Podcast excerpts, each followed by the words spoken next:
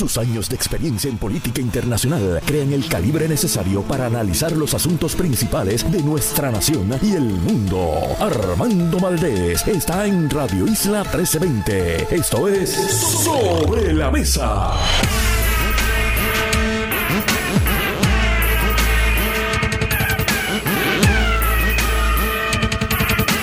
Buenos días Puerto Rico, soy Armando Valdés. Usted escucha sobre la mesa por Radio Isla 1320.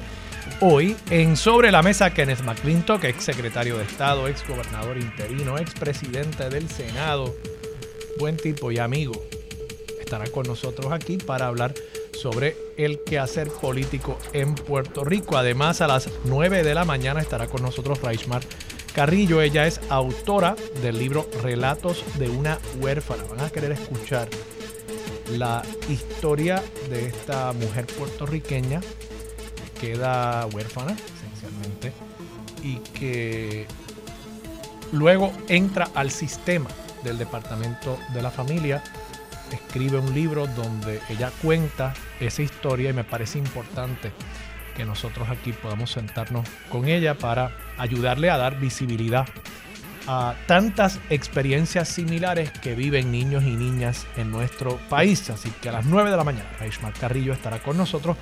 A las 9 y 24, el exsecretario del Departamento del Trabajo, Rui Delgado, se sienta a la mesa. Con él hablamos sobre esta ley que yo discutí aquí ayer en el programa que flexibiliza una serie de requisitos y normas laborales para permitir que empresas muevan trabajos aquí a Puerto Rico para trabajo remoto. Una persona que trabaja en una empresa tecnológica, digamos, en Estados Unidos, pueda mudarse a Puerto Rico, desde aquí se conecta desde la sala de su casa por internet a su trabajo y traer consigo ese salario, ese puesto de trabajo aquí, a pesar de que la empresa para la que trabaja no tiene presencia física en la isla. Hablamos con el exsecretario del Departamento del Trabajo sobre las implicaciones de esta recién firmada ley. Y en el último segmento estará con nosotros el profesor de literatura de la Universidad de Puerto Rico, Juan Otero Garabín, para hablar sobre el origen de las fiestas de la calle San Sebastián. Sí, esas fiestas nacionales, las más importantes de Puerto Rico. Nuestro Mardi Gras, nuestro gran carnaval, nuestro gran festival internacional. Hablamos con él sobre cómo surge, cómo comienzan a partir de una celebración vecinal, precisamente en la calle San Sebastián, aunque ahora ya por supuesto toda la isleta de San Juan se consume por el ánimo festivo. Esto comenzó como una fiestita de unos vecinos en la calle San Sebastián. Hablamos con él sobre esa interesante historia. Todo eso y por supuesto, como todos los días, el mejor análisis de todos los temas para hoy 19 de enero del 2024. Son las 8 y 3 minutos de la mañana. Los asuntos del país tienen prioridad. Por eso llegamos a poner las cartas sobre la mesa. Vamos a poner las cartas sobre la mesa de inmediato. Hoy voy a discutir varios temas a nivel local. Me voy a enfocar mucho, se lo adelanto, me voy a enfocar mucho en estas expresiones que hiciera la Sociedad de Asistencia Legal sobre un proyecto de ley que pretende robustecer las normas y las penas con relación a los choques y los famosos hit and run. O sea, aquellos casos donde una persona choca contra otro vehículo, choca contra un peatón, choca contra un ciclista o un motociclista, como me sucedió a mí hace muchos años cuando yo tenía motora. Ya después de eso mi familia me quitó la motora y tengo las motoras vedadas, aunque me gustaba. Y de paso, me estoy haciendo sonar más, más cool de lo que realmente era mi experiencia con las motoras. Yo tenía una Vespa, ¿ok? No es que yo estuviera por ahí en una Harley. Pero a mí me gustaba me gustaba mi motorita, era una manera muy eficiente. No me mires así, aquí estoy siendo honesto con el público. Es que eso es marca de fábrica de este programa, la honestidad intelectual. Y ocasionalmente, pues, hasta hacer bromas de uno mismo. Claro, uno tiene que tener un buen sentido del humor para reírse de, uno mismo. Pues yo parecía la, ¿cómo es que dicen? La hormiga atómica. La hormiga atómica. Yo parecía la hormiga atómica, pues yo soy cabezón Y entonces, para colmo, los cascos que me tenía que poner para usar la motora me hacían ver hasta más cabezón y andaba por ahí en una motorita chiquita así. Tipo de seis pies, una pulgada con esta cabezota, con un casco encima de la cabezota, andando por ahí en una Vespa. Bueno, pues ese era yo. Y yo sufrí un accidente, me choca un camión, el tipo se va a la fuga y la policía no hizo nada.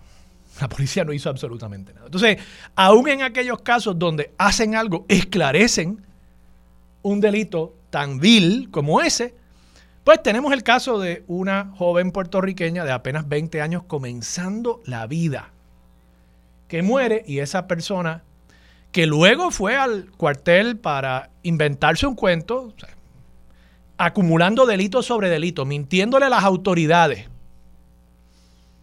Ese individuo que no ha demostrado ningún tipo de remordimiento, no pisó la cárcel. 10 años de probatoria. ¡Wow! ¡Wow! Entonces él continúa con su vida, que vamos, no es que yo quiera castigar a nadie, pero yo creo que la función de la cárcel o las funciones de la cárcel son múltiples y una de ellas es disuadir al próximo que venga, al próximo que choque contra una persona y se le ocurra o alguien le sugiera el que sale mejor evadiendo la escena de ese choque. Bueno, pues la Sociedad de Asistencia Legal hizo unas expresiones en una vista pública sobre esta medida y yo voy a estar comentando esas expresiones. Prepárense, prepárense porque eso viene calientito.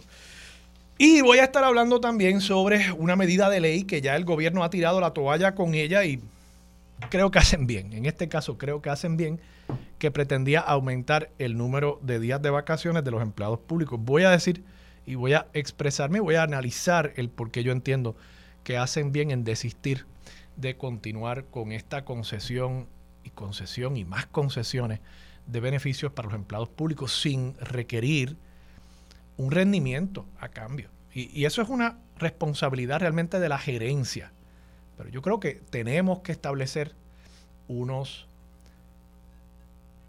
objetivos, unas metas de rendimiento, de performance en las agencias públicas antes de nosotros seguir dando beneficios y dando prebendas y dando aumentos salariales sin que el ciudadano vea mejorar el servicio que recibe por parte de las agencias públicas. Pero antes, antes, quiero, como todos los días, darle una mirada a lo que está pasando a nivel internacional y en Estados Unidos, en Medio Oriente, la relatora de las Naciones Unidas sobre Palestina ha dicho, la relatora de paso es Francesca Albanese, experta de las Naciones Unidas sobre Derechos Humanos en los territorios ocupados palestinos.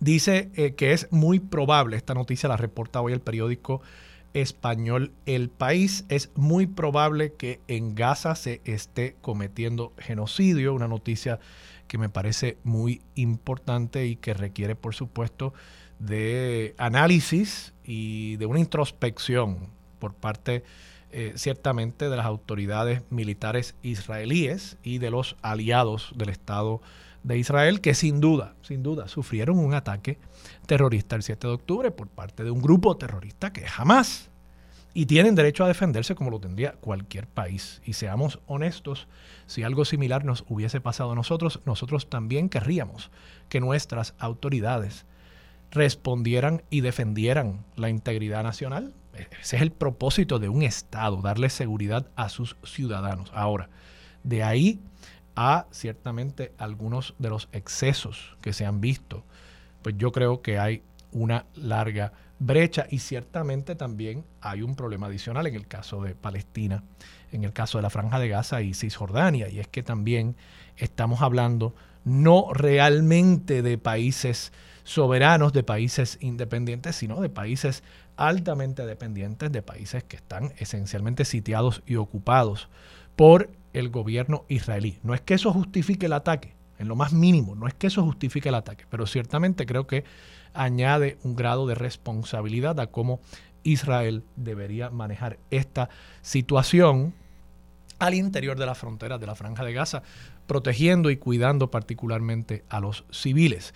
En Estados Unidos, Hunter Biden, el hijo del expresidente, ha aceptado finalmente una citación del Congreso para declarar a puerta cerrada, como ustedes saben, él había sido citado ya para declarar a puerta cerrada, pero, pero él había insistido en que si bien estaba disponible para declarar ante el Congreso por una diversidad de investigaciones que los republicanos están tratando de vincular con el padre para justificar un proceso de residenciamiento contra el presidente Biden, Hunter había dicho hasta el momento, bueno, yo con mucho gusto voy allí al Congreso, pero quiero que mi testimonio sea público. Los republicanos se habían resistido a eso, quieren que el testimonio sea a puerta cerrada. Claro, eso le permite al Partido Republicano controlar lo que salga de esa vista a puerta cerrada. Entonces van a tratar de sacar cosas de contexto, expresiones que puedan ser particularmente nocivas para la reputación de Hunter y de su padre, el señor presidente Joe Biden. Y hasta el momento él había resistido esas citaciones, pero ya había comenzado un proceso en el Congreso para declararlo en desacato del Congreso, que es un proceso penal, incluso un proceso penal que se había utilizado anteriormente contra figuras como Stephen Bannon, por ejemplo, asesor del expresidente Donald Trump, y evidentemente querían evitar eso y querían evitar las comparaciones con investigaciones que había realizado el Congreso Demócrata contra el liderato de la administración Trump. Así que ha aceptado testificar y obviamente eso va a ser una noticia importante en las próximas semanas cuando el 28 de febrero acuda al Congreso el hijo del presidente actual, Joe Biden, para testificar. Además, esta semana en Estados Unidos también hubo un caso importante. No voy a entrar en un resumen completo de ese caso, aunque es importantísimo. Tiene que ver con unos pescadores en Nueva Jersey. Estos pescadores, conforme a una ley de los años 70, tienen que permitir que en sus barcos haya un monitor federal, una persona que se monta en sus barcos y cuenta, toma el peso y cuenta cuánto está pescando cada barco. Y la intención de esto es que el gobierno pueda regular las pescaderías. Esto es un problema que se ha estudiado muchísimo en la literatura económica desde eh, el siglo XVII, siglo XVIII, porque en la medida en que uno permite bajo la teoría del libre mercado, que salgan los pescadores y pesquen todo lo que quieran, pueden matar, pueden acabar con poblaciones de pescados, que no haya suficientes peces para sustituir, para que puedan procrearse y sustituir los que son pescados. Y para eso, los gobiernos a través de todo el mundo y las asociaciones de pescadores han desarrollado distintos mecanismos para monitorear cuánto se pesca, qué tipo de pez se pesca, en qué época, para permitir la reproducción de esos peces y que esas pescaderías sigan vivas generación tras generación. Así que la ley dice, la ley federal dice, usted tiene que tener un monitor federal allí que va a validar cuánto usted está pescando. Pero, ¿qué sucede? En algún momento el gobierno federal dijo, bueno, la ley dice que tiene que haber un monitor.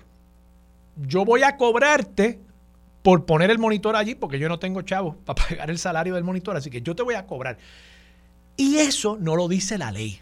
La ley no dice que el gobierno puede imponerle al pescador el costo de ese monitor. Y es un costo diario que los pescadores dicen, yo no tengo problema con que el monitor esté ahí, incluso yo estoy a favor de que el monitor esté ahí, porque yo quiero que me regulen para que el pescador de al lado no pesque de más y me mate la industria en par de años. Así que los pescadores están de acuerdo con que haya un árbitro, un monitor imparcial del gobierno que los mantenga a todos honestos.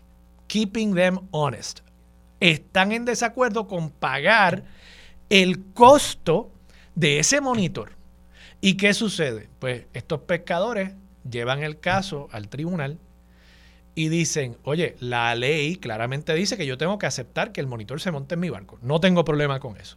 Pero la ley no dice que yo tenga que pagar por el monitor.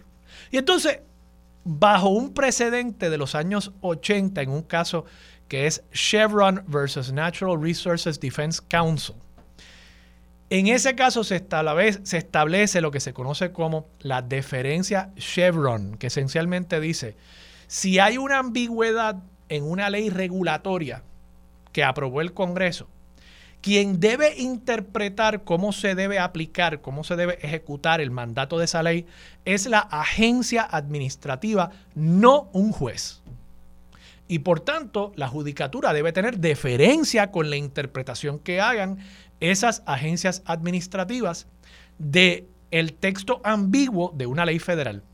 Y bajo ese precedente, estos pescadores pierden el caso en primera instancia, porque el tribunal dice, bueno, hay, una ambigüedad sobre quién paga el costo del monitor y yo le doy deferencia al criterio que ejerció la agencia ejecutiva administrativa en cuanto a cobrar o no cobrar por ese servicio. Llega al Tribunal Supremo, esta semana hubo una vista oral en este caso, y ciertamente hay mucha suspicacia, se nota mucha suspicacia en esta nueva mayoría conservadora del Tribunal Supremo, porque entienden que si el Congreso, y este es el planteamiento de los demandantes, si el Congreso no dice explícitamente se puede cobrar, si el Congreso no dice explícitamente así es como se va a regular esta industria, el demandante en este caso argumenta, bueno, pues si no está explícito en la ley, la agencia ejecutiva no puede tener autoridad para extralimitarse de lo que dice el texto de la ley federal, de la ley que aprobó el Congreso. Y eso es lo que está ahora mismo en disputa. Esto va mucho más allá de un caso de pescadores. Si se cae el precedente anterior del caso Chevron, hay muchísimas otras leyes y muchísimas otras regulaciones, particularmente en el campo ambiental, y en el campo de derechos y protecciones laborales que están fundamentadas sobre una interpretación que hizo una agencia del Ejecutivo de una ley, de un texto de una ley que era un poco ambiguo. Así que cuidado con esto, esto yo creo que es un caso bien importante y si se decide a favor de los pescadores, esto va abrir muchísimos otros campos de litigio, particularmente de nuevo en cuanto a temas laborales y en cuanto a temas ambientales, porque se le estaría restando mucho poder a esas agencias ejecutivas y cosas que uno piensa que ya están fijadas en ley y en los reglamentos podrían estar abiertos nuevamente a que se reinterprete e incluso se caigan muchas de esas regulaciones. Por último, sé que me he extendido con esta mirada a temas internacionales y de Estados Unidos. Finalmente, ayer el Congreso, Cámara y Senado lograron aprobar una medida para extender hasta marzo, varias semanas adicionales, el presupuesto actual del gobierno federal se logra con votos demócratas y con mucho voto republicano, pero más de 100 congresistas republicanos votaron en contra, lo cual nuevamente pone en entredicho el liderato de otro speaker de la Cámara, en este caso Mike Johnson. Veremos si sufre eventualmente el mismo destino que Kevin McCarthy, que por supuesto famosamente se convirtió en el primer speaker, presidente de la Cámara, en ser destituido por su propio caucus, de paso. Bien, vamos a aterrizar aquí en Puerto Rico por unos breves minutos. Quiero tocar este tema. Hubo una vista pública esta semana sobre una medida Proyectos camerales 1957 y 1958. Estos proyectos tienen la intención de reforzar la ley de vehículos y tránsito en casos de conductores que luego de un choque se van a la fuga, los famosos hit and run. Allí estuvieron los padres de esta joven, Natalia Nicole, que murió atropellada por un conductor que se fugó de la escena no sabiendo si Natalia Nicole quizás todavía estaba respirando, no sabiendo si posiblemente pudo haberla asistido, auxiliado, para que no se perdiese esta vida de una joven de 20 años, una joven puertorriqueña. Y ese individuo luego incluso fue al cuartel para inventarse, y aquí estoy citando a un familiar de esta joven fue al cuartel a inventarse un cuento que le dieron un cantazo al vehículo para poder no responsabilizarse de lo sucedido y supongo que hasta para poder cobrar el seguro. Entonces, a este irresponsable, a este convicto, el tribunal le impuso solamente una pena de 10 años de probatoria. No va a pisar la cárcel. No va a pisar la cárcel. Y como yo les he dicho, sistema penal, el sistema correccional en Puerto Rico está implícito en la palabra corrección, corregir. Esa es la raíz. Queremos corregir el comportamiento de los seres humanos. Queremos rehabilitar a los seres humanos. No es el departamento de castigos, no es el departamento punitivo. Dicho eso, sí tiene otras funciones la pena. La pena sirve también de un disuasivo en la medida en que se esclarecen los delitos y se imponen penas. Esas penas envían un mensaje al próximo que vaya a ocasionar un choque en la calle. Y el mensaje que se envió con esta pena que le impuso un tribunal es que si usted choca y mata a alguien, usted sale mejor yéndose a la fuga, porque no va a pisar la cárcel. Ahora, si se queda ahí y lo ponen a soplar, usted le está dando evidencia para que lo procesen en el tribunal y posiblemente logren una sentencia mucho más elevada contra usted. Ese es el mensaje que envía esta pena.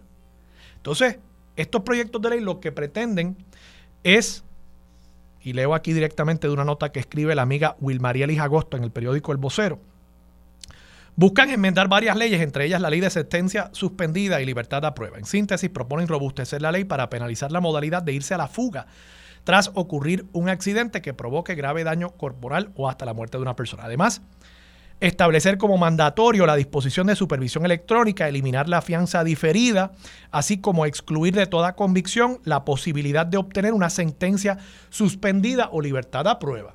En el caso de nuevo, no estamos hablando aquí de una persona que chocó y se quedó en la escena y auxilió a la persona. No, no, estamos hablando de un irresponsable, de un asesino, que luego de irse a la fuga o luego de chocar, se va a la fuga. El choque uno podría decir, pues mira, pasó, fue un accidente, aunque yo disputo eso también porque el que se mete un litro de ron y después se monta en un carro,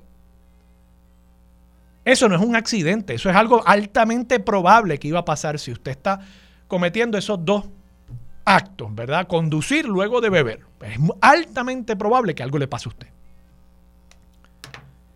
Pero ya una vez el choque sucede, el que usted se vaya a la fuga es una decisión que usted está tomando que demuestra intención de evadir la ley, que demuestra intención de ocultarse, que demuestre intención de no auxiliar a una persona, de obstaculizar la ley y el orden en nuestro país. En este proceso, en esta vista pública, estuvo la familia, la familia se expresó, la familia de Natalia Nicole se expresó a favor. Y lo que me sorprende y me molesta es que la sociedad de asistencia legal, y yo entiendo el rol que tiene la Sociedad de Asistencia Legal y, creo que hacen un trabajo extraordinario para defender a personas que no tienen la capacidad de defenderse y para cumplir con uno de los propósitos del sistema de ley y orden en nuestro país, que es asegurar y garantizarle el derecho también al acusado. Pero yo no entiendo por qué ellos van a plantear una posición como esta. Cito, lo mismo no tiene justificación en referencia a los proyectos de ley. Los mismos no tienen justificación ni fundamento para continuar agravando el Estado de Derecho promoviendo la encarcelación prolongada de un ciudadano que puede cumplir con su responsabilidad penal y las consecuencias de los actos imputados sin tener que ser encarcelado. Yo creo que eso es una expresión irresponsable. Creo que es una expresión que para mí, para mí, afecta mi percepción acerca de la sociedad de asistencia legal muy negativamente. Porque una cosa es que en el tribunal se defienda como hay que defender los derechos de los imputados de delito. Y lo hacen y hacen un buen trabajo. Otra cosa muy distinta es que una vez a una persona se le ha aprobado un asesinato, porque esto fue un asesinato. Matar a esta persona y luego irse a la fuga, esto fue un asesinato decir que en Puerto Rico no debe haber ningún tipo de pena para pena de cárcel, para que haya unas consecuencias a las acciones que usted toma irresponsablemente o con intención, pues yo creo que eso no es justicia. ¿Y quién ahí, digo yo, quién asiste al ciudadano, a la víctima del delito, a que se le respeten sus derechos también? ¿Dónde está la sociedad de asistencia para las víctimas? Yo creo que la sociedad de asistencia legal, de nuevo, hace un buen trabajo, pero se le fue la mano con esas expresiones. Vamos a la pausa. Regresamos con más de Sobre la Mesa por Radio Isla 1320. Quédate en sintonía. Conéctate a radioisla.tv para acceder y participar en nuestra encuesta diaria. Sobre la Mesa por Radio Isla. Llegó el momento, uniéndose a la mesa para analizar de frente y con una perspectiva única, el ex secretario de Estado, Kenneth McClintock. Regresamos, soy Armando Valdés, usted escucha sobre la mesa por Radio Isla 1320. Kenneth McClintock se sienta a la mesa. Kenneth, buenos días. Aquí. Todo bien. ¿Cumples años? Sí, tú cumpliste ayer. Yo cumplí ayer. Eh, Estamos ahí pegaditos uno del otro. Sí, sí, sí. Tú todavía, todavía eres capricorniano, ¿verdad? Hoy es el último día. Hoy es el último día de Capricornio. Mañana ya es Acuario. Sí. Okay. Así que yo estoy ahí raspando. Yo creo que eso explica muchas cosas que, tú y yo, que tú y yo los dos estemos, coincidamos tanto en, en fecha, eh, explica muchas cosas. Nuestra, nuestra frugalidad, por ejemplo, yo creo que puede ser explicada por... Eh, Ahora, yo estaba en escuela de Derecho cuando tú naciste. Eso me estabas contando. Eso me estabas contando. Qué interesante, ¿no? Y, que, y que estuviste realmente tres años solamente. En escuela, en, en, universidad. Sí, sí. ¿Y bachillerato tú lo hiciste en Tulane también o no? No, no. Yo hice la UPI. En la UPI fue que estudié bachillerato con concentración en finanzas. Ya. Y después entonces ahí es que fuiste a Tulane. Sí. Ah, interesante. Pero sin el bachillerato. Sí, eso me estabas no explicando. No lo terminé. Que, y que te, admitieron en escuela de derecho sin haber terminado el bachillerato. Sí. Qué interesante. Eh, vamos a hablar de, de, esta, de estas expresiones que hacía la Sociedad de Asistencia Legal. De nuevo, yo no, no, quiero que suene que estoy aquí. Eh, yo, respeto mucho el trabajo que ellos hacen, lo, entiendo, ¿verdad? Pero una cosa es defender en el tribunal a un acusado para asegurarse de que se le respeten todos sus derechos. Otra cosa es ir a una vista pública y, decir, y de nuevo lo estoy citando aquí directamente, artículo que firma Wilmaría Liz Agosto en el periódico El Vocero ayer, jueves, página 13 la asistencia, la Sociedad de Asistencia Legal se opone a la aprobación de ambos proyectos camerales, ya que según su perspectiva, los mismos no tienen justificación ni fundamento para continuar agravando el Estado de Derecho, promoviendo la encarcelación prolongada de un ciudadano que puede cumplir con su responsabilidad penal y las consecuencias de los actos imputados sin tener que ser encarcelado. Entonces, esto se hace, esta expresión se hace en el contexto de una vista pública donde se está discutiendo el tema de hit and run, donde están los padres de una muchacha de 20 años que murió en un choque donde el imputado, eventualmente convicto, se fue a la fuga y donde se le impuso a ese individuo 10 años de probatoria. Entonces, de nuevo, yo habiendo sido víctima de un hit and run también, yo, yo, eh, conociendo tantos otros casos, viendo cómo... El hit no fue suficientemente fuerte, porque gracias a Dios está aquí, en vivo. Gracias a Dios, estoy aquí. Eh, eh, pues yo no entiendo cómo se justifica esa, esa posición. O sea, yo, yo entiendo que ellos tienen un rol para defender a los imputados. Fabuloso, y creo que hacen un gran trabajo. Otra cosa es uno decir que básicamente debemos desmantelar nuestro sistema actual de, de derecho penal eh, sin tener realmente una solución para el problema, porque ¿cómo el Estado disuade de que el próximo irresponsable choque a una persona, la mate y se vaya a la fuga? ¿Cómo uno disuade si no hay consecuencias para las acciones de los seres humanos? Bueno, primero que nada, hace 71 años se aprobó la constitución y contiene una, garantía. Eh, y yo creo que la garantía pues son esencialmente buenas. Pero requiere, requiere una inversión. Yo no creo que si a ti te van a retener en la cárcel porque no pagaste una fianza y eres presumido inocente de los cargos que se te imputan, que tú debas estar en la misma facilidad en que está una persona convicta por un asesinato. De acuerdo porque la persona convicta por asesinato hay una hay un factor penal envuelto, hay un castigo envuelto. En el caso tuyo, no puede haber ningún castigo envuelto. Tú tienes que estar en un lugar donde estés más o menos cómodo y donde tengas unas libertades de seguir trabajando remoto, de seguir este, con acceso a computadora, de seguir con acceso a celular y toda una serie de cosas que se asemejen un poco a tu vida normal. Sí, porque el único propósito en ese momento es, que no te vayas. Es que no te vayas porque yo quiero asegurarme de que tú comparezcas a juicio. Sí.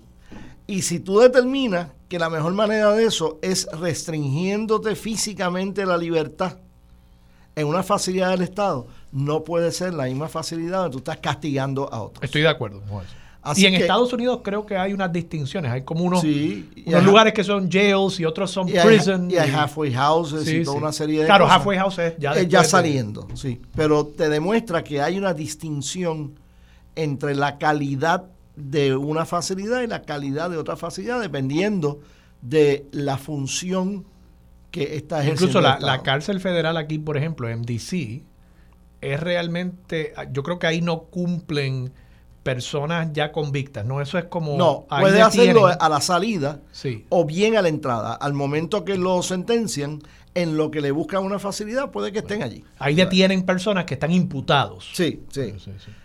Pero eso no es el caso aquí. Yo, aquí estamos hablando específicamente sobre una persona que ya fue convicta por, por un choque donde se fue a la fuga. y, la, ya se probó el caso, no, hay duda, este fue el individuo. Eh, pues yo creo que ya en ese le, imponen, le imponen 10 años de probatoria. Pues, pues qué mensaje, ¿verdad? Porque las penas envían mensajes también. La pena tiene un efecto disuasivo, se supone, en la teoría. Y tú no quieres que la gente haga el cálculo y diga, espérate, choquea a esta persona, me voy, me voy a la fuga porque voy a salir mejor. Tú no quieres que eso pase. Yo creo que primero tienes que ser convicto del delito que cometiste y respectivamente de lo que hiciste con tu vida en los minutos después de, de haber cometido el delito. Debe ser convicto de haber matado a alguien o de haber dejado a una persona herida en posición de fallecer. fallecer. Eh, segundo, debe haber una penalidad por tu haberte ido a la fuga. Tiene que haber una penalidad inclusive económica de cuánto tuvo que gastar el Estado para encontrarte. Pero esa penalidad debería ser, debería incluir prisión debe incluir... O sea, en este caso, mató a una persona y se fue a la fuga. Ok, pues debe, esa persona debe estar... Debe pisar cárcel. Esa persona debe pisar cárcel porque mató a alguien. Por eso. Eh, no sé en qué grado de, asesinato, puede que no sea un asesinato en primer grado. Porque puede que sea homicidio negligente. Por eso. Pero si tú mataste a alguien, tienes que pagar esa pena.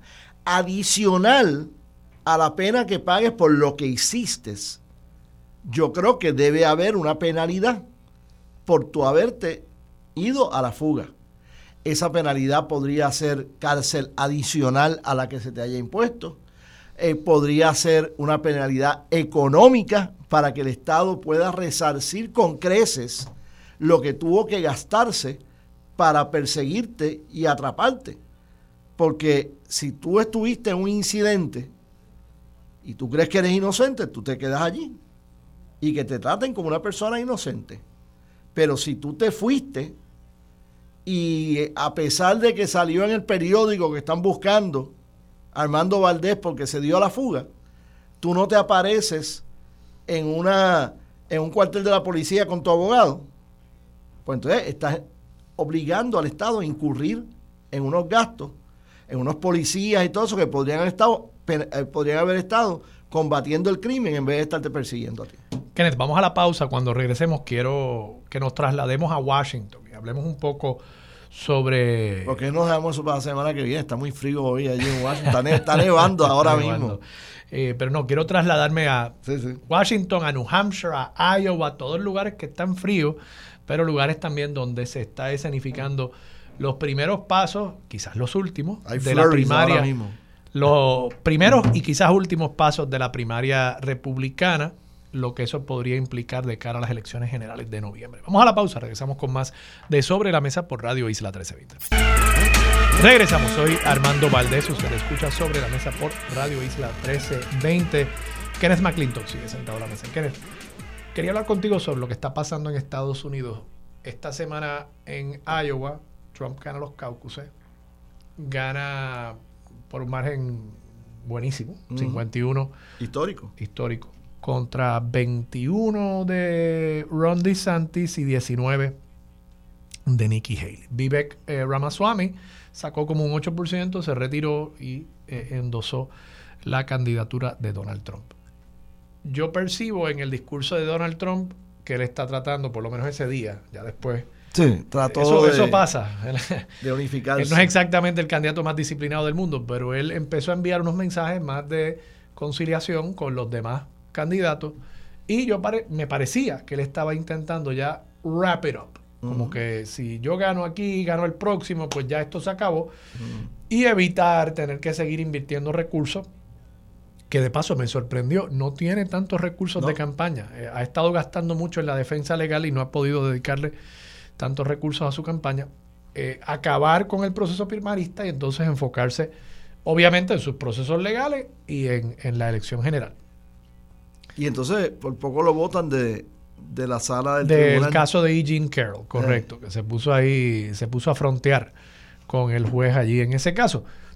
Que de paso, eso es interesantísimo también la estrategia de ir a todos esos procesos donde no tiene que estar, pero es que le dan mucha cobertura básicamente gratuita. de hecho, yo en ese, eh, yo siendo ese juez, dice, mire, algo así, por favor arreste al, al acusado, este, y mañana me lo trae de vuelta, que descanse esta noche en el complicado tribunal. Complicado eso, complicado. Ajá, y que me lo trae mañana a ver si está, está más, Si va a formar un Levi. Pero bueno, en efecto, ¿tú crees que si este martes gana New Hampshire, como todo tiende a indicar que va a ganar y que va a ganar bien, el próximo estado de South Carolina, uno pensaría que Nikki Haley, que fue gobernadora de ese estado, podría hacer un, buen papel, pero parece que los números incluso están peores eh, para ella en South Carolina que en New Hampshire si, si ya en South Carolina ella pierde,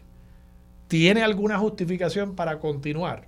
En efecto, ya estaríamos concluyendo el proceso primarista, saliéndose Nikki eh, de, y Ron de la contienda.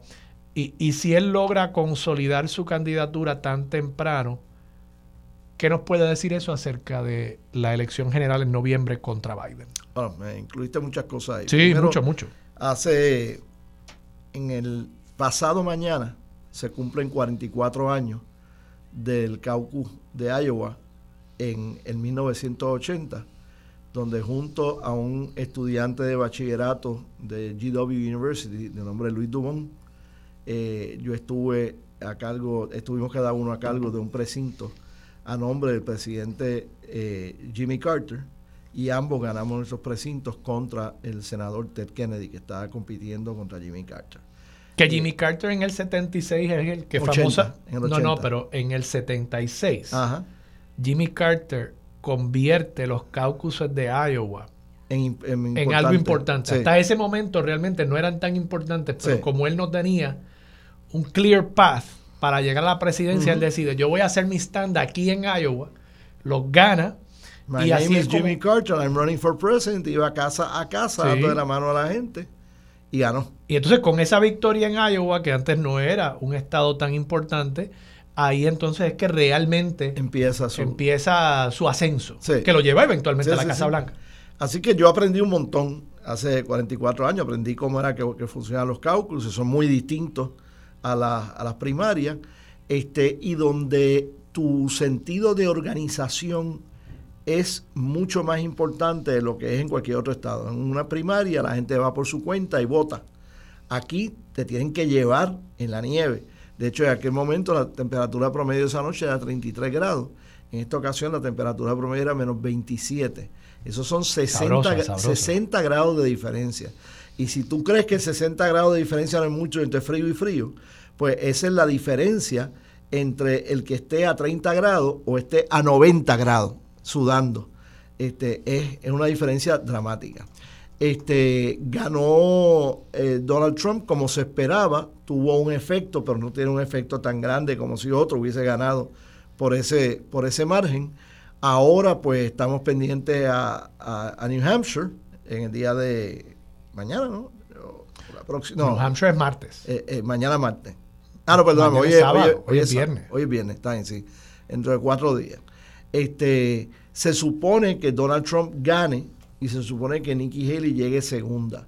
Hay que ver cuán segunda llega y que no se acerque mucho a, Donald Trump, porque si se acerca mucho eh, va a tener un, efecto positivo sobre ella.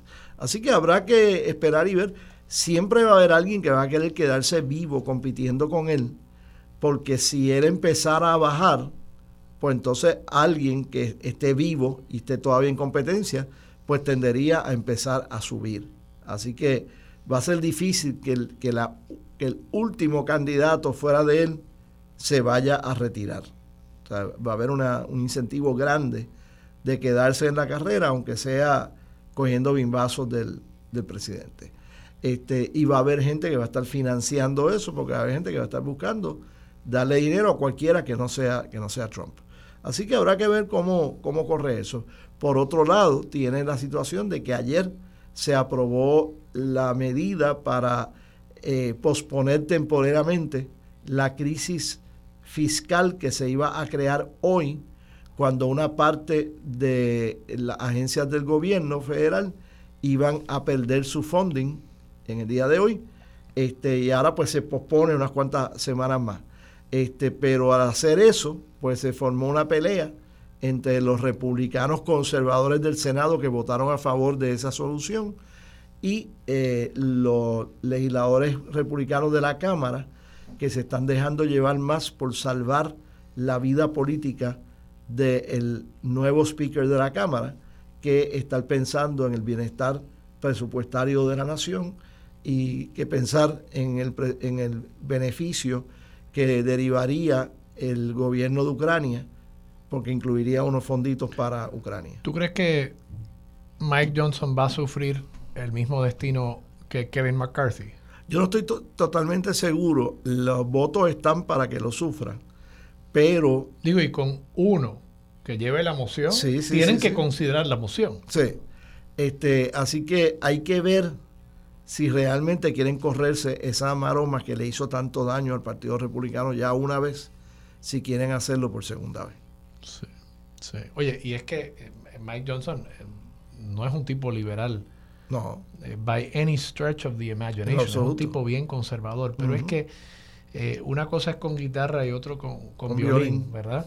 Y, y, una cosa es desde afuera tú estar tirando piedra. Otra cosa es tú de pronto asumir la responsabilidad. Y el cuero tuyo.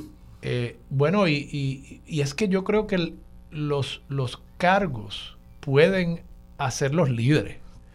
y este es un gran ejemplo. Oye, el speaker de la Cámara es después del vicepresidente, la vicepresidenta en este caso, eh, es, es la segunda persona en la línea de sucesión, si falta el presidente. Entonces, tú asumir esa responsabilidad ya no de simplemente estar en oposición, sino de gobernar realmente, de gobernar, hace que tú veas las cosas de forma distinta. Sí, sí, sí. sí. Eh, y, por eso, pues, eh, permitir que hubiese un cierre gubernamental en este momento sería malo para la economía, descarrilar una recuperación económica en ciernes y, obviamente malo para, el Partido Republicano. Yo no veo cómo eso les ayuda a llevar el mensaje pero como de que pueden gobernar. Pero como tiene un Partido Republicano que está actuando tan irracionalmente, eso es cierto también. Pues estamos, estamos juzgando a Mike Johnson a base de la racionalidad. Y el problema que hay es que la razón no es... Eh, Ferrer decía, la razón no grita, la razón convence. El problema que hay aquí es que no hay razón. Sí. Yo cometo ese error a menudo. Yo, yo veo las cosas en la política. Sí, te, pero te mantienes en tus zapatos, no te pones los zapatos de la mentalidad de sí, Sí, sí, y, y, y, entonces en mis zapatos, pues sí, tiendo a ser excesivamente racional. Y sí, o sea, eso no es nada nuevo. O sea, la, la política siempre... No hay tal cosa como excesivamente racional. Sí, claro que sí lo hay. O sea, el, utilitarismo llevado hasta, hasta sus extensiones y conclusiones lógicas puede ser muy peligroso también. Ah, pero, pero, pero en la política siempre uno tiene que tener una dosis de emoción, porque quienes votan son seres humanos, Sí, no son autómatas, no son robots. Eh, y, y como tú sabes también, toda esta, todo este campo de behavioral economics ha, ha- ha visto que esta teoría del actor racional, incluso en lo económico, no existe. No Eh. existe. Hay, hay toda una suerte de, de, de prejuicios que, que nos llevan, llevan a, a hacer cosas que no son racionalmente, eh, no son económicamente racionales, como loss aversion, por ejemplo. Uno, uno tiende a estar, a preocuparle más el perder eh, una misma cantidad de dinero que el potencial de ganar esa misma cantidad de dinero. Sí. Así que uno tiende a ser con algo que ya uno tiene mucho más conservador, temiendo perderlo. Eso es así. Eh, así, y eso, pues entonces produce unos comportamientos económicamente irracionales. Y lo mismo pasa en la política. Sí. Eh, siempre el argumento de los demócratas, pero ¿cómo es posible que la gente, el, el- el- el white, eh, non-college educated, poor person, ¿verdad? Vote por el Partido Republicano cuando ellos representan los intereses de las corporaciones multinacionales Sí, y demás? Bueno, sí, pues, eh, es que no es, no es, no necesariamente racional la, manera en que la gente vota. Estamos claros. Kenneth, gracias por estar disponible para Ok. Sobre la Mesa. Que disfrutes el resto de tu día de cumpleaños. ¿Qué vas a hacer? Eh, sé que me van a picar un bizcocho al momento del día, así que Y la fiesta. me ¿Tú vas comeré un pedacito fiesta? pequeño para que la endocrinóloga no me Ay, critique por por ¿Tú vas para la fiesta de la calle? Eh, no, yo nunca voy. Nunca. Bueno, fui una vez como candidato, pero yo... ah, sea- fuiste a buscar votos. Sí, como todos los pero no te, pero no te gustan las fiestas. Eh, pero, pero sí, quizá el domingo vaya, pero durante el día, eh, a verlo... A ver los artesanos. A los artesanos. Eso, eso es una expresión de, de un adulto de Raci- cierta, racional. y de cierta edad. Eh, eh, Yo, yo llevo varios años ya en esa misma línea. Sí, Sí, yo sí. Voy, voy a ir el domingo por la mañanita a ver las artesanías. Eso es sí, sí, sí. una expresión de... Ya tú tienes más de 35 años si tú Eh, estás eh, diciendo eso. Eso es así. Kenneth, gracias. Bueno, pues cuídate. Un abrazo. Vamos a la pausa. Regresamos con más de Sobre la Mesa por Radio Isla 1320.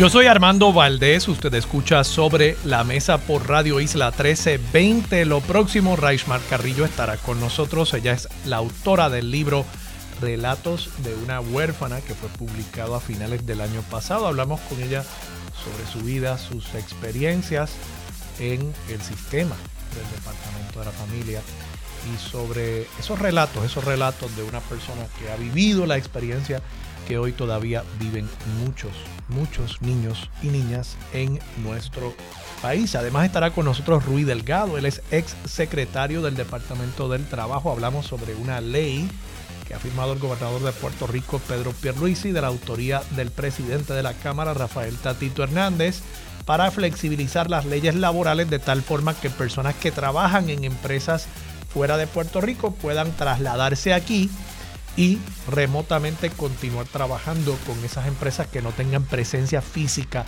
en la isla. Hablamos con este experto en materia laboral, Rui Delgado, sobre esta nueva ley. Y en el último segmento interesante estará con nosotros el profesor de literatura de la Universidad de Puerto Rico, Juan Otero Garabín, para hablar sobre el origen de las fiestas de la calle San Sebastián. Sí, esas fiestas que nosotros disfrutamos tanto que ahora arropan con celebraciones toda la isleta de San Juan e incluso el municipio hermano de Cataño, desde donde salen las lanchas, pero también donde se celebran unas fiestas complementarias. Esas fiestas de la calle, que ahora son un evento internacional, comenzaron hace ya varias décadas como una celebración vecinal, literalmente, en la calle San Sebastián. Hablamos sobre la historia de este gran evento cultural puertorriqueño. Todo eso y por supuesto continuamos con el mejor análisis de todos los temas para hoy 19 de enero del 2024. Son las 9 en punto de la mañana. Los asuntos de toda una nación están sobre la mesa. Seguimos con el análisis y discusión en Radio Isla 1320. Esto es Sobre la Mesa.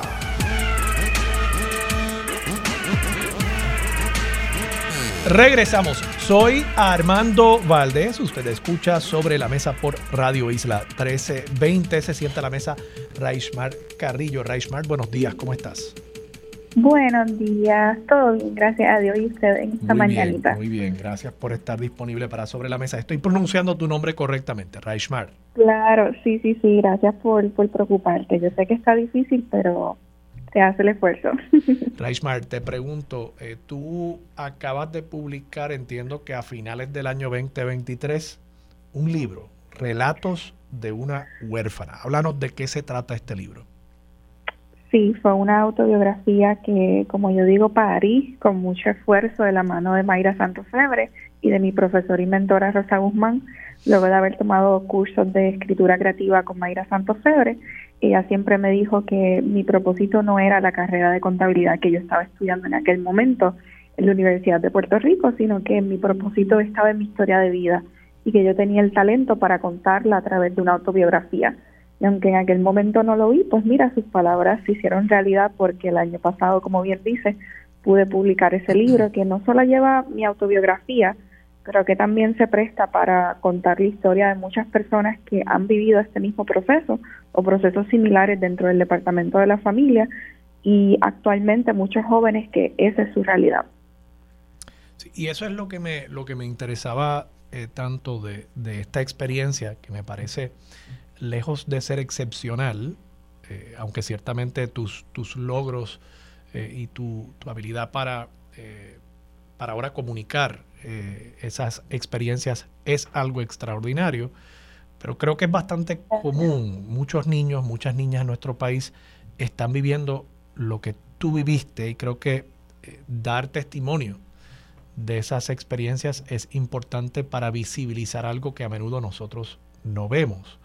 Eh, háblanos un poco sobre, sobre tu vida, cómo, eh, cómo llegaste eh, a, ser parte de ese sistema del Departamento de la Familia. Pues mira, según lo que yo recuerdo de pequeña, siempre estuve en hogares de crianza, pues empecé ya mucho antes de tener uso de razón.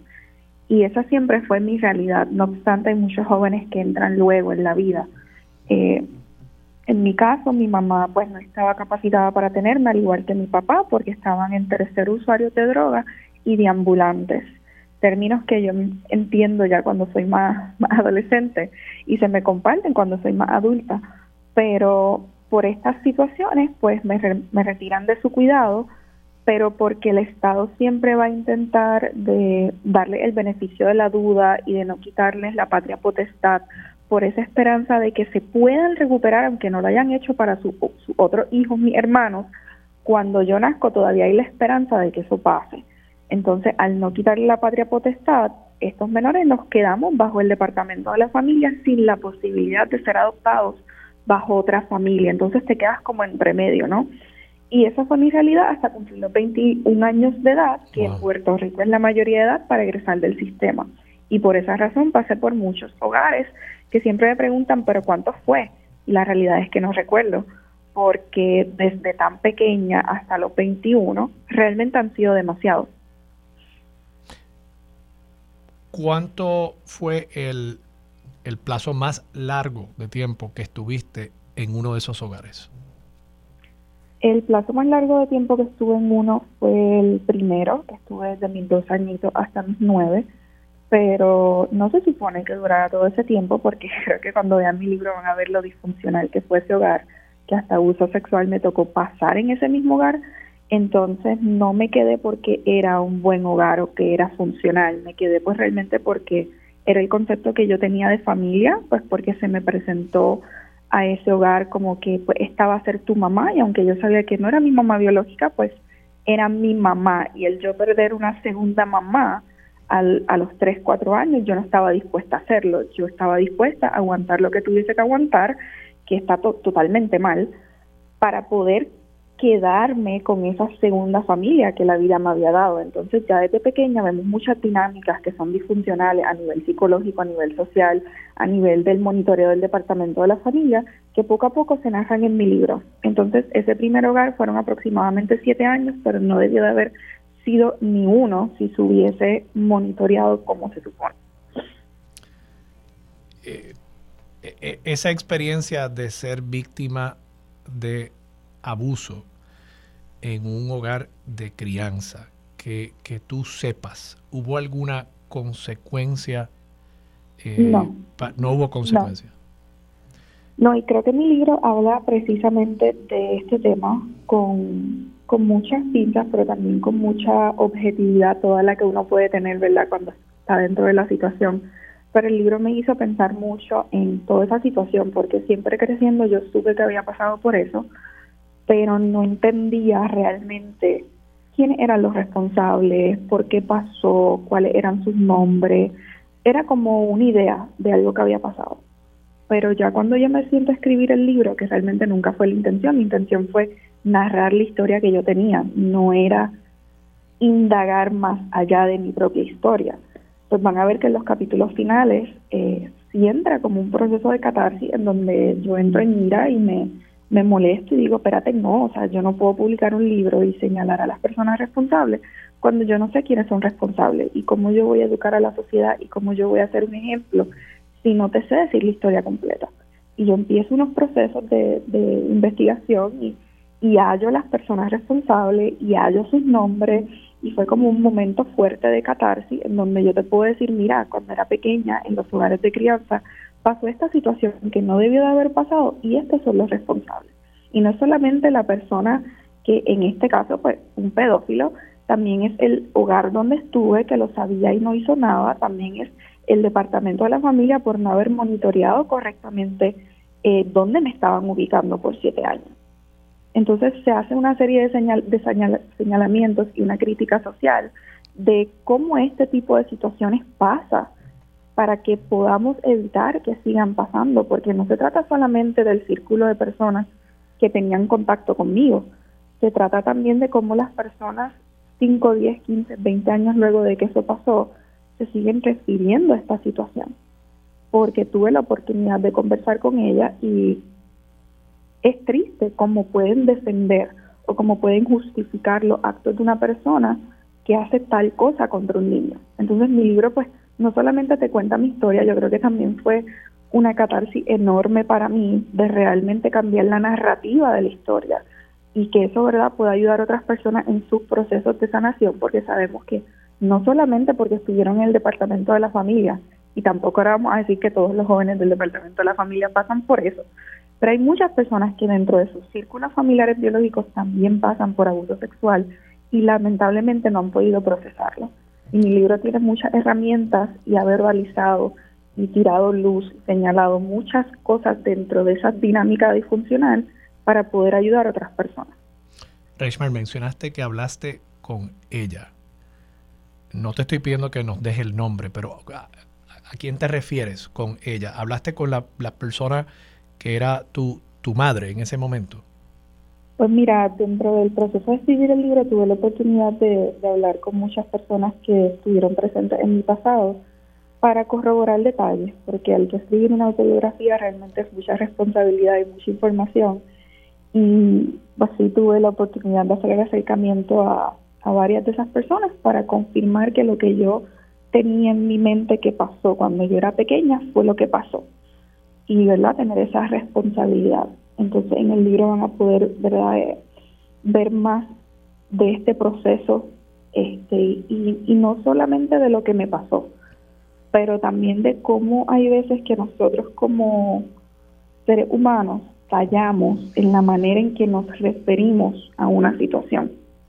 Porque tal vez queremos decir, por darte un ejemplo, ay, es que él también pasó por lo mismo que tú, por eso te lo hizo a ti estamos justificando, estamos minimizando y estamos abriendo una puerta para que continúe pasando. Y pensamos que lo hacemos con buena intención, pero realmente el efecto que eso tiene en la persona que es víctima o sobreviviente de violencia no es uno positivo. Entonces hay muchos comentarios como este en la sociedad que hay que hablar y que se hablan en este libro para que podamos, no solamente los que están en el círculo, que son responsables, hacer las cosas mejor, y, tratar de que esto no siga ocurriendo, pero también nosotros como sociedad, ¿cómo nos referimos a esto? Porque mucho que se dice, eh, no, que sabemos que esto está pasando en esta casa, pero eso no es problema mío. Pero es que te estás haciendo responsable. El hecho de que tú sepas y no hagas algo te hace cómplice de la situación. Así que el dolor que ese niño pase bajo esa persona, tú eres semi-responsable, porque pudiste haber hablado y lo pudiste haber parado y no lo hiciste, y eso fue una decisión. El tú no hacer nada fue una decisión. Pero pensamos muchas veces como sociedad que no tenemos ninguna responsabilidad, que no tenemos ningún alcance, y hay veces que sí lo tenemos. Yo, creo que eso es bien importante que lo entendamos. Eh, y tú señalaste varios responsables, el Departamento de la Familia, obviamente el, propio victimario.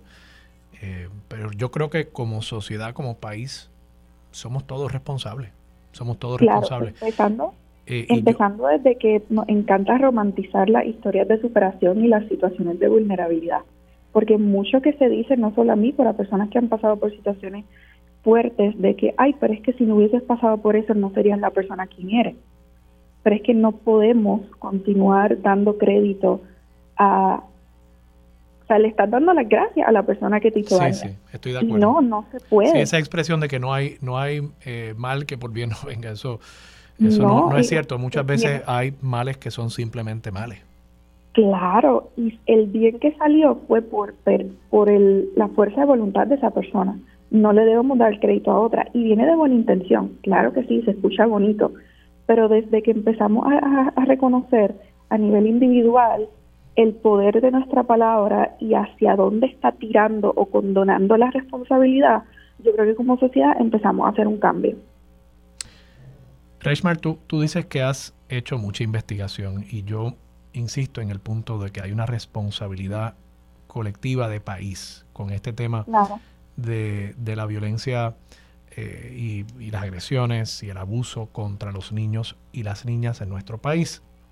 El año pasado eh, yo estuve comentando y siguiéndole la pista a, este tema por varias expresiones poco silvestres que, había escuchado en voz de personas como la doctora Ada Álvarez Conde, eh, eh, Norwil Fragoso, que escribió una columna en el periódico Primera Hora sobre este tema y hacía una referencia, ambas eh, hacían referencia a que conocían de casos en hogares de crianza que, son contratados por el Departamento de la Familia para prestar un servicio, conocían de casos de violencia sexual, de abuso contra niños y niñas en esos hogares. Pero entonces cuando uno habla con el Departamento de la Familia y le pregunta sobre los datos no tenemos datos, no tenemos visibilidad de cuántos casos de abuso, de cuántos casos de violencia sexual contra esos niños que están bajo la custodia del Estado, por tanto una responsabilidad de todos.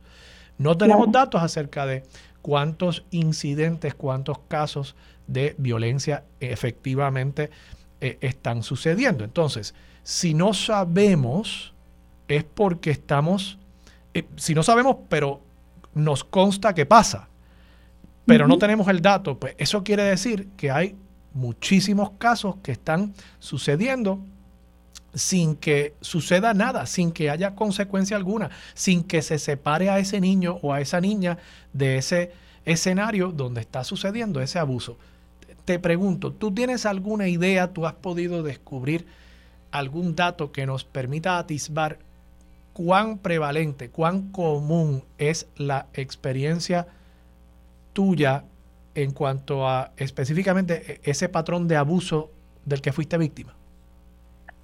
Mira, ese, ese dato nada más te lo va a poder contestar Dios, porque por muchas razones. Primero que el propio Departamento de la Familia y otras agencias gubernamentales eh, intentan de que estas estadísticas no sean las que se den a luz porque es su nombre y no se va a decir en el departamento de la familia eh, hubo tantos casos de maltrato este año. Se va a decir que es por responsabilidad de la persona que está en cargo. Y por razones de política en este país sabemos que no van a querer manchar. Segundo, aunque quisieran no asumir esa responsabilidad, realmente tienen los recursos para hacer el monitoreo adecuado que requieren todos los hogares para hacer supervisión adecuada de que esto no ocurra. La respuesta es que no, sabemos que hay demasiado recorte, hay demasiados fondos que tal vez no se utilicen o no se maximicen, vamos a decirlo de esa manera. Y tercero, a nivel de sociedad, nosotros no hemos preparado a esta comunidad de jóvenes para que alcen su voz y hablen de sus historias. Porque yo hablé luego de cinco años de egresarle al sistema. Yo no hablé cuando me estaba pasando. Yo no dije nada durante todo el tiempo que fui custodia del Estado. E, es que incluso, Reichmar, te, te pregunto algo. ¿A quién, con quién pudiste haber hablado sobre esto? Porque también veo un problema. O sea, una niña claro, de tres años, de cuatro años, ¿con quién tú tenías contacto del Estado que tú pudieses haberle dicho? ¿Y, y, y cómo cómo se desarrolla la conciencia en esa niña de tres o cuatro años, porque tú dijiste, mira, yo, yo, este era mi entorno familiar, esto es lo que yo veía como normal. Claro. Entonces, ¿cómo tú, eh, para ese niño o niña, cómo tú le das ese punto de contacto donde se sienta en la confianza de poder dar esa información y de, y de tener conciencia de que tiene que darla, porque posiblemente tú, tú ni siquiera sabías que estaba pasando algo mal eh, en ese momento. Claro. Pues mira, a, a, los jóvenes del Departamento de la Familia de los Niños se supone que cada uno tenga su trabajador social asignado que monitoree con visitas presenciales a estos niños y jóvenes en el hogar. Y eso no es una vez al año. Eso es si se puede todos los meses, sino consistentemente. ¿Y eso pasaba contigo? Conmigo no, y realmente con casi ninguno de los jóvenes, pues por el hecho de que los trabajadores sociales están sobrecargados. O sea, ellos no dan para visitar a todos los jóvenes y niños una vez al mes, esa es la realidad. Y esa es una falla que tiene el sistema, la falta de recursos, la falta de trabajadores sociales o tal vez la paga que les están dando. Sabemos que es una, una combinación de todo y las condiciones de trabajo. Pero si tienes unos recursos que están sobrecargados, ¿cómo tú vas a pretender que provean un servicio eficiente a todos los menores? Empezando que por ahí estamos fallando en el monitoreo porque la realidad y la norma, cuando tú hablas con otros jóvenes del departamento de la familia, es que a ninguno nos visitó nuestra trabajadora social religiosamente todos los meses por, en mi caso, los 20 años que estuve. Eso no pasó. Ahora, a la edad que yo tenía, yo sí sabía que eso estaba mal, yo sí sabía que no se supone que un hombre o quien sea te tocara. Yo lo sabía. Pero también yo sabía que yo tenía una familia y que si yo me iba de ahí, yo no lo iba a tener y es cruel saber que a los cuatro años tú tienes conciencia de eso. Ahora, lo que falló fue en que a mí no se me educó a nivel de sistema y a nivel de sociedad, sistema del departamento de la familia, vamos, que había una seguridad para yo salir de esa casa y tener otra familia. Porque ponte a pensar, si tú tienes una trabajadora social que tú ves tal vez dos, tres veces al año, y cuando la ve ella es bien buena contigo, pero el resto del año ya no está. No se está construyendo una relación de confianza. Cuando ella va, ella sí hace su trabajo, como tú estás, donde la niña está durmiendo, vamos a hacer la visita, el monitoreo, dos y tres veces al año, si tienes suerte. ¿Qué confianza tú tienes con esta persona que tal vez hasta cambies de trabajador social por aquí? Oye, razón, ¿qué confianza tú tienes con esa persona para abrirte y decir, mira, a mí me está pasando esto? Esa persona te va a preguntar, Claro que sí, pero ¿qué confianza tú tienes sabiendo las consecuencias de lo que puede pasar? ¿Me van a quitar a mi familia otra vez? Si yo le digo a ella que ese hombre me está tocando, claro que no lo va a hacer. A los cuatro años ya yo lo entendía. Y segundo, falló la sociedad porque la sociedad no me educó correctamente y no tenía, o mejor dicho, tenía demasiados estereotipos y estigmas eh, equivocados de que, ay, ¿qué va a pasar cuando tú digas que eres víctima de violencia doméstica? A mí no se me sentó y me dijo, mi amor, no pasa nada, te vamos a querer igual si esto pasa. No. El hogar donde yo estaba lo sabía y lo negaba por verse bien ante la comunidad y por verse bien en la iglesia que asistíamos. Entonces hay falla, estamos educando mal a los niños porque los niños tienen miedo de hablar y cuando a mí se me hablaba de abuso sexual frente a otras personas, era, ay, qué feo, que una vecinita está pasando por eso, Raishmar, qué feo. Eso es lo que hacemos. No estamos ayudando, estamos tirando chisme, estamos creando estigmas negativos sobre las personas que pasan esta situación. So, como yo teniendo cuatro años voy a decir, sí, yo también la paso. Sea a un adulto de la sociedad o sea a un trabajador social el que veo dos o tres veces al año. ¿Ves? A los cuatro años ya yo lo entendía. Imagínate un joven adolescente. Reichmar, yo, yo quisiera poder seguir hablando contigo la hora entera. Lamentablemente me, me traiciona el tiempo. Eh, quiero, quiero darte las gracias de nuevo por estar disponible para Sobre la Mesa y, por, por, dar este testimonio eh, tan importante, darle voz eh, a la experiencia de tantos niños y niñas que tienen que estar lamentablemente pasando por lo mismo en nuestro país y realmente tenemos que tenemos que hacer algo y yo sé que suena vacío lo que estoy diciendo. O sea, me, frustro yo mismo porque sé que lo que estoy diciendo es una nimiedad, sé que lo que estoy diciendo es una cosa enteramente superficial y, obvio. Hay que hacer algo, gran cosa. gran cosa estoy diciendo. Empezamos educándonos y teniendo esas conversaciones y me atrevo a llevarte un poco la contraria porque si podemos hacer algo, no es porque sea mi libro, si hubiese otro también lo recomendaba pero yo creo que mi libro va a ayudar mucho y va a continuar esta conversación que hemos empezado. De acuerdo. ¿Dónde podemos conseguirlo? Pues mira, el libro está disponible exclusivamente en mi página web, raishmar.com, pues porque es mío, lo publiqué yo como autor independiente y yo controlo todo el proceso, yo, yo eh, dedico y, y firmo todos los libros y hago todas las entregas al correo para que llegue de mis manos a sus manos entonces, en ese sentido, pues un proyecto especial no, porque es mi historia y sé que a las manos que llega, pues quiero que llegue de las mías directamente. Y por eso está disponible en reichmar.com. El libro a todo se Puerto titula, Rico y Estados Unidos. El libro se titula Relatos de una huérfana. La autora es Reichmar Carrillo. Voy a deletrear tu nombre. Me dices si lo digo correctamente para que los amigos que nos están escuchando puedan ir a la página. R-A-I latina S H-M-A-R. Ahí pueden conseguir el libro, ¿correcto? Así mismo. Y la autora se lo va a dedicar, así que. Raishmar, muchas gracias. No, gracias a ustedes. Raishmar Carrillo, autora de Relatos de una huérfana. Vamos a la pausa. Regresamos con más de Sobre la Mesa por Radio Isla.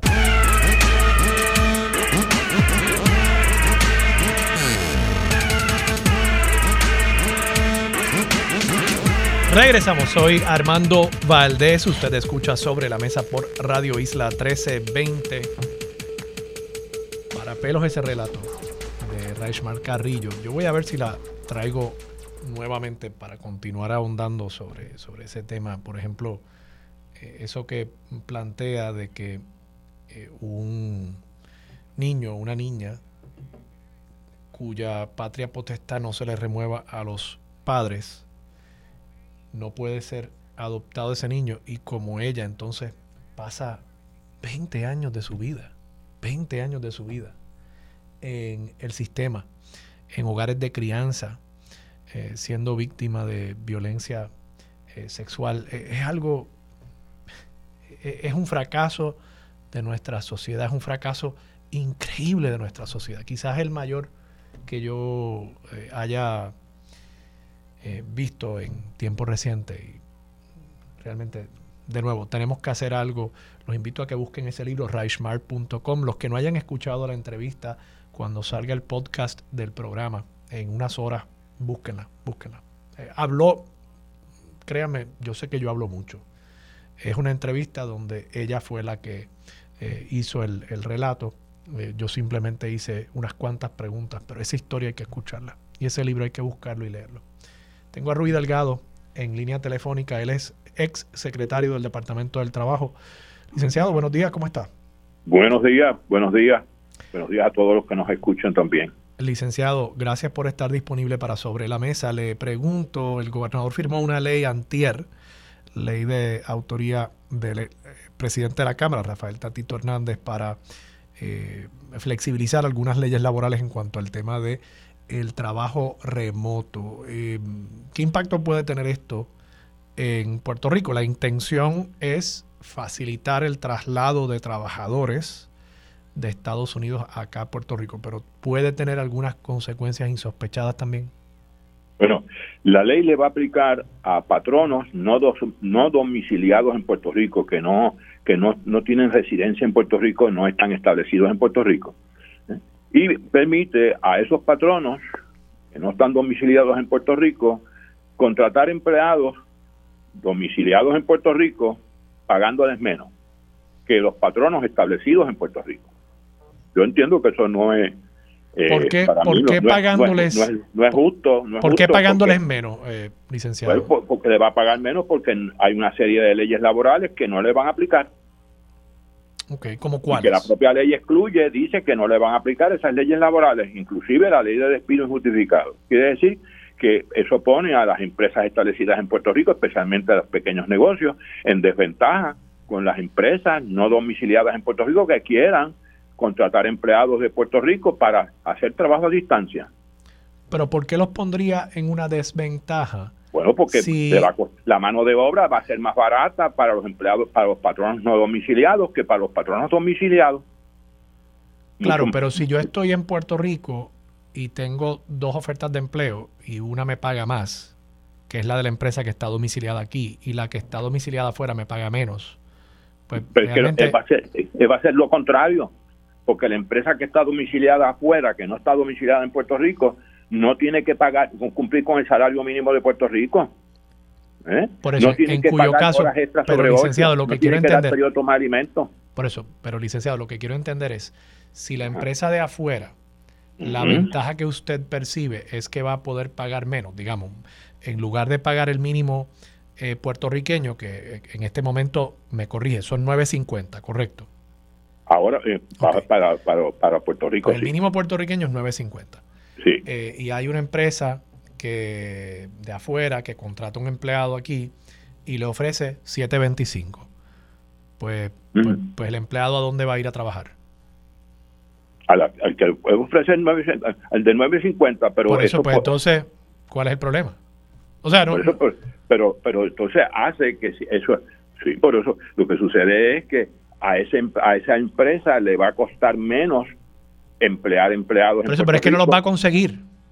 Bueno, lo que usted mismo lo acaba de decir, no va a conseguir el trabajador. Por eso, es que fíjate que eh, va, a haber un problema en ese sentido, porque el empleado que quiera acogerse a ese beneficio, porque está domiciliado en Puerto Rico, tiene que renunciar a unos derechos, que es el 950, que es las horas sobre 8, que es el periodo de tomar alimentos, eso, pero que ¿quién va a ir a, por eso, pero ¿quién va a ir a coger ese trabajo? Esa, eh, mi pregunta es, digo, y, y yo insisto... No tiene efecto ninguno. No, o sea, por eso, yo, yo lo que veo, eh, y déjeme, o sea, yo, yo, vi la, yo vi la ley, ¿verdad?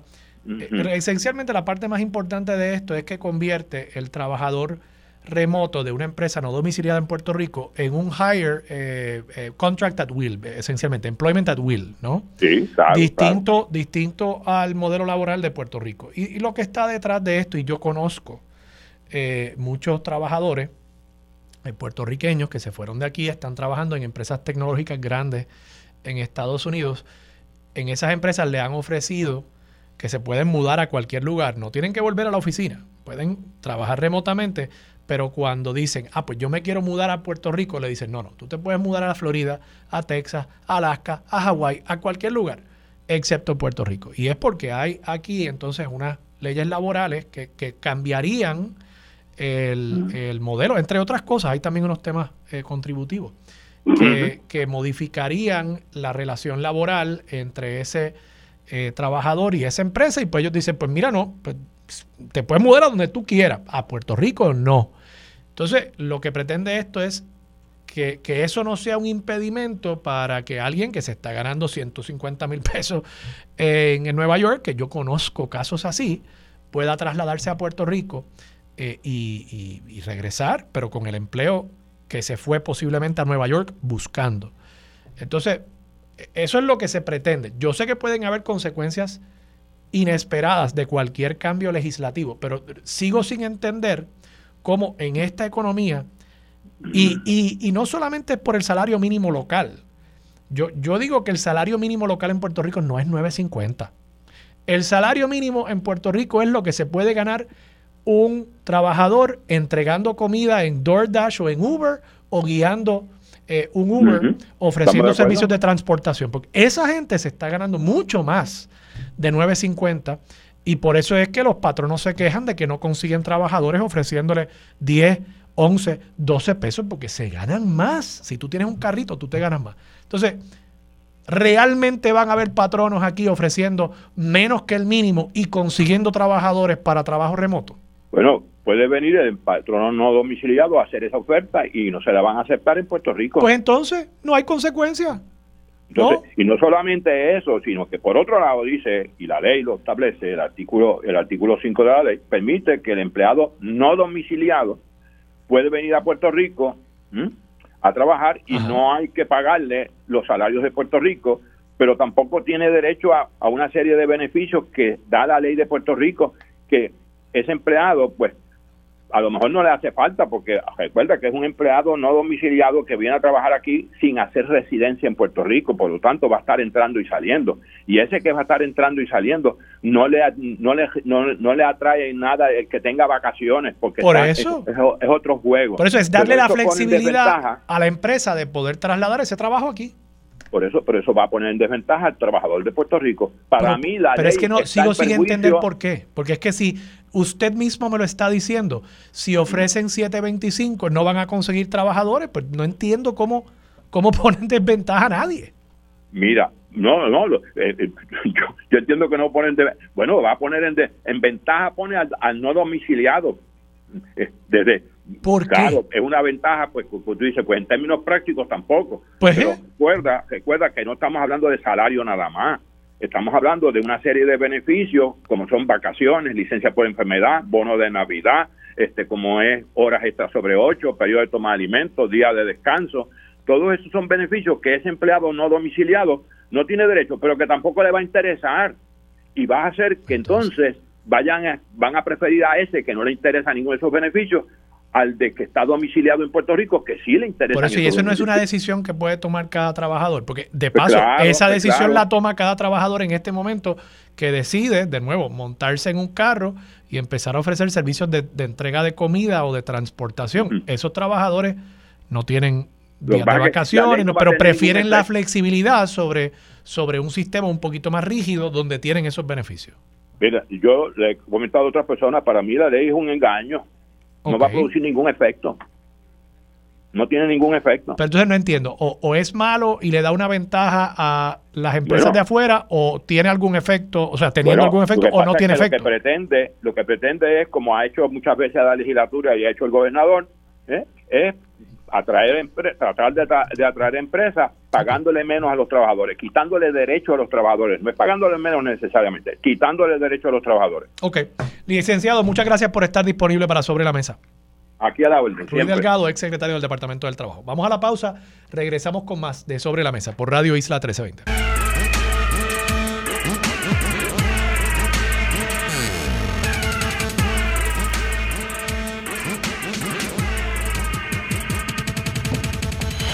Regresamos, soy Armando Valdés, usted escucha sobre la mesa por Radio Isla 1320. A esta hora se sienta a la mesa el profesor de literatura de la Universidad de Puerto Rico, Juan Otero. Con él vamos a hablar sobre el origen de las fiestas de la calle San Sebastián. Profesor, buenos días, ¿cómo está? Profesor, buenos, días, ¿cómo está? buenos días, sí, buenos días a todos ustedes, eh, eh, Armando y la, radio. Gracias, gracias por estar disponible para Sobre la Mesa. Le pregunto, profesor, ¿cómo comienzan estas fiestas? Yo viví, yo viví allí en el Viejo San Juan casi 10 años. Yo viví en una ocasión incluso, digo, me moví, creo que tuve como 5 o 6 apartamentos distintos y en una ocasión, el último, el último eh, que tuve era precisamente en la esquina de la calle de la Cruz y la calle San Sebastián. Eh, hice tremendas fiestas allí que fueron muchas personas conocidas y desconocidas, porque se me metía gente en la fiesta que, querían usar el baño, más que nada. Eh, y bueno, eso de, desde que yo tengo conciencia, pues ha ido creciendo, creciendo y creciendo, pero esto comenzó realmente como una fiesta entre vecinos en la propia calle San Sebastián. Cuéntanos un poquito esa historia. Bueno, eh, el origen de la fiesta, las fiestas originalmente son, este, se remontan al siglo XIX, ¿no? En las que las diferentes parroquias del, de las calles de San Juan, cada una, pues dedicaba una una una eh, eh, una fiesta al santo, ¿no? o al, santo de la iglesia o la iglesia, cada cual, cada parroquia hacía sus actividades para, pues, como hacen las la iglesias, ¿no? Para mantener la, el, el, interés en la iglesia y generar fondos, ¿no? Eh, en 1954 el padre Madrazo eh, reinició la tradición, ¿no? se había perdido, eh, para eh, recaudar fondos para los edificios de la iglesia, ¿no? Y claro, pues entonces aquí vemos que hay tanto un interés eh, eh, testigo, ¿no? De hacer, de hacer una celebración de fiesta para la comunidad como de eh, generar interés económico, ¿no? Y eh, esa, eso después también, ¿no? Eh, eh, se fue se fue desatendiendo una vez el padre lo trasladaron a otra eh, a otra iglesia. entonces, en los años 70, Rafaela Valladares, ¿no? una vecina del área, junto con vecinos y comerciantes del área, recomenzaron la fiesta, esta vez para recaudar fondos para el Colegio de Párvulos. Y eso era una fiesta comunitaria pequeña, ¿no? Eh, eh, que a finales de los 70 eh, comenzó a traer Que, que, esa, que esa fiesta es el origen realmente, ¿verdad? Directo, ¿verdad? El, el- el germen de esto que, que es hoy la fiesta de la calle San Sebastián. Sí, que ya no son una fiesta comunitaria, como sabremos. ¿no? Correcto, no, no, ya es una fiesta nacional. Pero la comunidad sigue celebrando la fiesta, ¿no? La Claro. comunidad de la calle de San Sebastián y San Juan siguen, siguen celosos por sus fiestas, claro, algunos ya se molestan en lo que hacen que durante las fiestas se van, ¿no? Eh, eh, y no están en, en- en el área porque pues San Juan se convierte en un lugar entonces ya de otra gente, ¿no? Y las fiestas por lo tanto ya perdieron ese carácter eh, eh, comunitario eh, cuando el Estado, eh, primero cuando la, la población las, las copó, ¿no? En los años 70, eh, eh, estas fiestas, pues, obviamente, eh, comenzaron a exceder, eh, y sobre todo en los 80, ¿no? Eh, eh, em- comenzaron a exceder la capacidad de la propia comunidad de la calle, de los propios vecinos, de los propios comerciantes, ¿no? De atender toda toda la multitud que llegaba. Pero incluso yo, hasta los 80 y quizás hasta los 90, eh, yo, yo recuerdo haber ido en una ocasión, eh, para que tenga idea, con mi abuela a las fiestas de la calle San Sebastián y de noche. Tengo una memoria muy vívida en mi mente de, de esa experiencia. Eh, y, y todavía uno podía caminar por la calle San Sebastián de noche y, y era otra experiencia y recuerdo que Pero había muchos artistas. que las fiestas duraban 10 días, ¿no? Habían dos fines de semana. Ah, claro, también eso es cierto. tiempo y de- Quizá- de asistencia. Quizás había más oportunidad para uno ir un día de noche que no fuera tan concurrido, pero ahora como son cuatro días, pues cada Cuando- día va a ser más concurrido que el anterior. Sí, cuando cuando em- empezaron a reducirla por un fin de semana, yo recuerdo que entonces, pues ya desde el martes, ¿no? Eh, los jóvenes y los no tan los jóvenes, ¿no? Empezábamos a llegar a San Juan, ¿no? Anticipándose a la fiesta porque allí empezaba a llegar mucha, mucha, mucha gente. Recuérdate que también es el regreso de la escuela, de los universitarios. Eh, eh, y donde también todavía están universitarios o jóvenes o visitantes de afuera de Puerto Rico también iban a pasar las navidades, ¿no? Entonces, eh, extender las navidades hasta la fiesta, ¿no? De San Sebastián, pues para mucha gente también eh, pasó a ser una, una pues, un, atractivo, porque en las fiestas pues tú ibas a tener una oportunidad de ver mucha, mucha gente que no viste durante las navidades, continuar la celebración de las navidades en el mismo espíritu, eh, eh, ver más gente, sentirse que tú no participas de una multitud, de una gran conmemoración, pero aún así uno prefería irlo antes de empezar las fiestas, ¿no? Porque había menos gente, era más fácil llegar. Eh, eh, al principio no había organizada la, la- transportación, no, no hasta finales de del siglo pasado, principios de este, que el Estado y el municipio empiezan a organizar sistemas de transportación para facilitar la llegada de la gente a las fiestas, ¿no? Lo cual, pues, obviamente, eh, sí facilitó que llegara más gente, ¿no? Llega más gente desde que la transportación se organizó. Eh, antes era un revolú, porque antes tú tenías que ir a, a- a- buscar parking como loco en el viejo San Juan y si no conseguía, yo recuerdo haberme parqueado hasta, hasta Miramar y caminar hasta la fiesta. Eh, eh, o sea, que es como, pues, eh, es la, juntar la, el, hacer ejercicio con participar de, de- de una actividad, ¿no? Pero lo Hoy que a me parece también interesante el crecimiento de las fiestas, ¿no? Precisamente en esa calle Cruz, esquina San Sebastián, eh, eh, es que eh, este crecimiento de la, de, la, de, la, de la fiesta va de la mano con el crecimiento de la plena en Puerto Rico. ¿no? La gente empezó a llegar a tocar plena y llevar panderos a la fiesta. Ese, Entonces, la ese fiesta- elemento de la, de la plena como parte que ya es eh, tan definitoria de la experiencia de las calles, ¿no es algo que venga de esas primeras ediciones en los años 70 de la fiesta? Eh, no tengo conocimiento. A mí que eh, eh, John C. Martínez, ¿no? Eh, eh, me dice que él cree que quien empezó a tocar plena allí, ¿no? en, la, en las fiestas fue Billy Van, ¿no? Que al principio, ¿no? Los rumberos de la perla se reunían frente a la tarima que ponían en la, en la, en la, en la, en la placita San José, donde ponían los músicos, ¿no? Y entonces ahí se quedaban rumbeando, los rumberos de la perla, ¿no? Este, eh, entre ellos fue eh, eh, Mañengue, ¿no? Eh, el notorio Mañengue, ¿no? El que fue eh, conguero de Richie Day y Bobby Cruz, ¿no? El que es de Richie y Bobby Cruz y padre de Giovanni Hidalgo, ¿no? Eh, se reunían ahí, pero entonces me dice Johnson que eh, eh, eh, él una vez estaba llegando, no temprano, a los 80, me dice él, eh, 70 y pico, a la fiesta y se encontró con Billy Van cantando plena, ¿no? Él en una esquina solo con la gente que lo está acompañando y Billy Van, pam, pam, y posteriormente, pues entonces ellos se fueron sumando, ¿no? A tocar plena, los sapos del caño empezaron entonces a juntarse en la esquina Cruz de San, y San Sebastián eh, y posteriormente, ¿no? Cuando los sapos del cañón no desintegra el grupo, eh, eh, Héctor Tito Mato se quedó, ¿no? Eh, eh, con ese lugar como un punto donde él iba casi todos los años, no sé si todos los días, a formar su rumbón de plena, ¿no? Él este, allí cantando, ¿no? Porque lo que le gusta a los pleneros es que se junten más pleneros y vengan más pleneros, ¿no? Y van subiendo y van bajando por ahí para abajo, ¿no? Eh, con una canción que se apropió el pueblo, ¿no? Que grabó un grupo de plena, eh, pero que según tengo el conocimiento es original del propio Mañengue, ¿no? Eh, cosa que no se sabe, pero no, no, no, es muy común, no, no, no es muy común, no, es muy conocido. Eh, pero si te fijas, eh, la plena se escucha más en Puerto Rico a partir de los 90 y, y, y, y esa tradición ya de que uno va a, la, a las fiestas a escuchar plena, ¿no? Sí. Eh, eh, lo- A lo- escuchar, a escuchar y a gritar un poco de plena. y a cantar, eso tiene, tiene, tiene, la, la plena tiene esa, esa, esa, esa fiebre contagiosa, ¿no? Porque tú participas, te, te invita a participar. De acuerdo. ¿no? Como, Bueno, como dice, como dice Manuel, Manuel Santana, lo más importante de la plena es el coro. así mismo. Bueno, profesor, muchas gracias por estar disponible para Sobre la Mesa. Me imagino que usted estará por las calles este fin de semana. Eh, espero espero llegar, espero llegar. Anoche estaba bien. acá en la, en la, en la escuela eh, taller de comunidad Lagoico eh, en un plenazo, ¿no? En conmemoración del segundo aniversario de la muerte de Héctor René Tito Mato.